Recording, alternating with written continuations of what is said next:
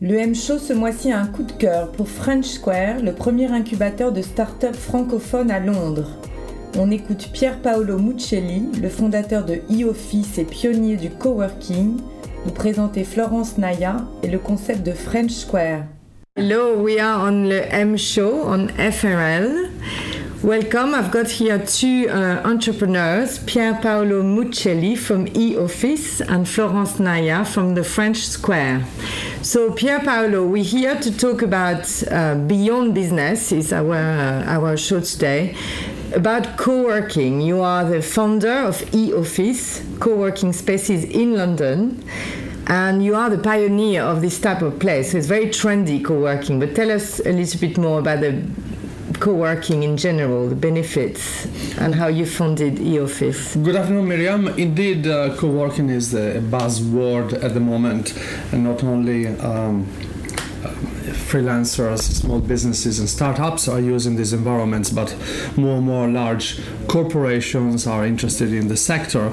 Uh, I did start the first co-working space uh, called the Office back in 2002. Imagine that was when the word co-working did not exist. Uh, I remember still uh, buying these very expensive plasma screens that are now, you know, worth 10% of the space uh, of, of, of, of, the price.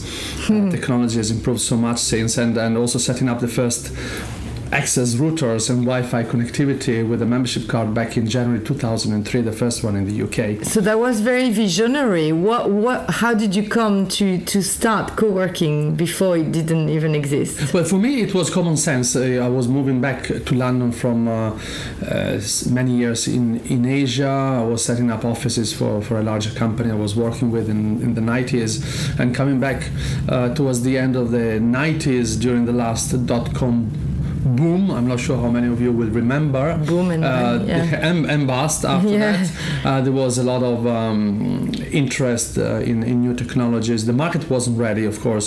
You know, the iPhone and the iPads and even BlackBerry didn't exist then, let alone all the social media networks. but it was a start.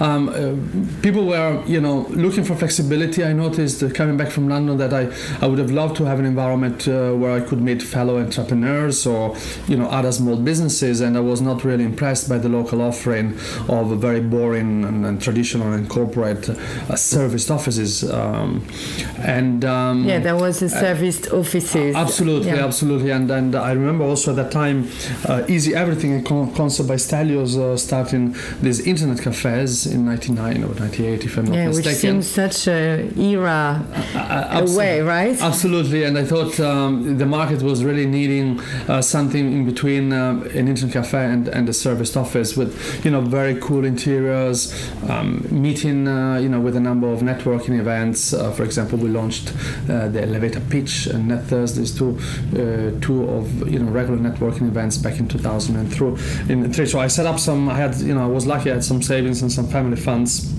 and I found the very first space in Soho, and that's how we all started right. with, with 60 workstations back in. And today, Soho. today we um, obviously we were very much before uh, before the, the wave of co-working uh, spaces, which started mostly after the the recent financial uh, res- you know financial uh, slowdown and, and, and the big recession rather than slowdown um, of 2009 and 10, when many of the new operators started, and uh, um, now we we manage manage uh, four spaces in central London, and we also manage a network of 200 independent operators worldwide. You know the big big cities um, worldwide, really. So what what type of cities? Which cities? We, we are in all the big capitals, right. most of the main European. capitals, really, and, and we partner with local operators. So in this trend of co-working, it's not just entrepreneurs, right? No, absolutely not. I mean, uh, initially our focus was very much towards you know the freelancers and the, you know self-employed and consultants. And more and more, we noticed that the demand was coming from, um, uh, of course, early stage startups, uh, but also more established companies. And the, the, trend is really accelerating now, in particular with the very high cost of uh, doing business in London, um, of, of, you know, uh, of, of, of, renting uh, office in central London, not only the rent but also the service charge and the business rates, which will increase tremendously in April of, of next year. And we noticed that many companies now that have got break clauses within their leases, um, company of 20, 30, 40, even 50, up to 100 people are not do not want to sign five and ten year leases any longer. Uh, they want to have flexibility and uh, and many flexible office operator are exp- have expanded in the last couple of years. And how about rapidly. the how about the uh, creativity that it brings? Yeah, I I guess that's key. You know, at the, at the end of the day, uh, with you know, um, we are going beyond the pure you know chair and desk. Really, is all about uh, who's using the space. As I always say, uh, the most beautiful office is not the one is not the office that looks better, but is the office that is full, Yes. full of minds, full of creativity, full of bars, uh, bumping into somebody that um, that may um, work in a complementary industry. So definitely the, the you know adding uh, adding value, adding knowledge, uh, having possibility, adding possibility of meeting people, Yeah. um, um, you know, collaborating in yeah. uh, in in complementary, you know, in, in, in projects together, or or just hearing you know some interesting talk and discussions and participating to some networking events. That's that's definitely what what is becoming Yeah. more and more important nowadays. Interesting in a virtual world that we, we, we recreate these communities. In fact, huh? Uh, absolutely, and you know, I've been attending uh, you know various fairs and exhibitions and um, you know conferences about workplace, and uh, of course there are different different viewpoints. Uh, you know, 20 years ago, you know, with the advent of internet and emails, there was um, you know some line of thinking that you know the office will become obsolete. The, the opposite has has happened. That the office place and, and the workplace has really transformed itself, but more and more people live in, in city center compared to the you know to the countryside. Uh, people like still apparently to commute, but of course use the space and the workplace in, in a flexible way. So you know maybe on a Monday you can work from home. I was in the Netherlands you know that last uh, la, la, last week for a couple of days to see different spaces, and of of course they're very advanced out there, and, and they, they say you know many of our clients are actually not here on Monday and Friday anymore, but they still come on Tuesday to Thursday. So I guess it's the the, the possibility of choosing uh, uh, when when you want to work, uh, but you know the office will will, will, will definitely and not that disappear. and that goes with a change in, in, in corporate laws where they, they are more open to their employees working this Yes, way. right? absolutely. You have cases now of large corporates working in co-working spaces in London and, and, and, and overseas. Um, and in particular, you have many uh, larger companies that are really interested in innovation, in new business. It's very difficult for, you know, once you have 180,000 people, um, like KPMG, for example, just to name uh, you know, name a big consultancy group, it's very difficult to create innovation within. So Yeah. you want to associate with like-minded businesses, and the, one of the best way is to create accelerators, create uh, Yeah. incubators, or partner with them, and maybe you know take few seats at a co-working space. So that's a, a, a good uh, transition to talk about French Square. Um, intra- intrapreneurship, in fact, in organization, bringing innovation within the workplace is, a, is definitely a trend. Bringing innovation, and what best innovation can you can you do than invite startups to, to fuel that creativity? Um, you've launched a partnership with French Square, and that's going to be very interesting for our listeners, francophone. Do you want to do a, quick introduction to French Square? Yes, absolutely. We, we had contact with uh, with the, the founders of French Square a couple of months back. Uh, some of our clients actually. Um, obviously, there's a strong French community. You know, I'm Italian myself. Uh, you know, a lot of Europeans have come to London. Hopefully, that will continue. That should continue, I think, as London and UK transform itself in the next few years. We are, we are delighted to partner with French Square. That is the first French accelerator in, in the in the British capital. Um, French speaking, um, obviously, um, startups from from you know all the francophone uh, countries, and um, um, it is not a closed uh, accelerator, but it's it, it's actually open. There's a lot of events going on, and that's one way for us to engage, um, is, you know, a specific sector within the startup community, which is uh, which is really uh, grown in the last few years with the low interest rates, a lot of investments in alternative uh, sectors, uh, some financial advantages um, that were very smartly implemented by the British government, and um, and uh, yeah, a lot of also big funds and crowdfunding, other ways of financing finance in startups. So the whole market has has increased rapid, uh, dr- dramatically, and we're delighted to partner with with a very specific sector, specific um, accelerator, French Square. So French Square is well known for our London listeners from Apéro Entrepreneur, which uh, which is going on for last seven years, and also from Les Petits Déj Entrepreneurs, the workshop. So Florence, you're going to tell us about the, the new and the addition to that with the incubator, which has been launched uh, quite recently in September. Absolutely. Thank you, Miriam, for having us. And uh, yeah, the French Square Incubator is actually the first incubator uh, in London and beyond for French speaking entrepreneurs. Um, so it aims to provide young entrepreneurs for different from different French speaking countries uh, with uh, very good access to offices in the very heart of London at an affordable price. And for that, I have to say um, thank you to uh, Pierre and E Office to make uh, this partnership possible because it's going to be an incredible asset for entrepreneurs to be able to develop a project in so good conditions.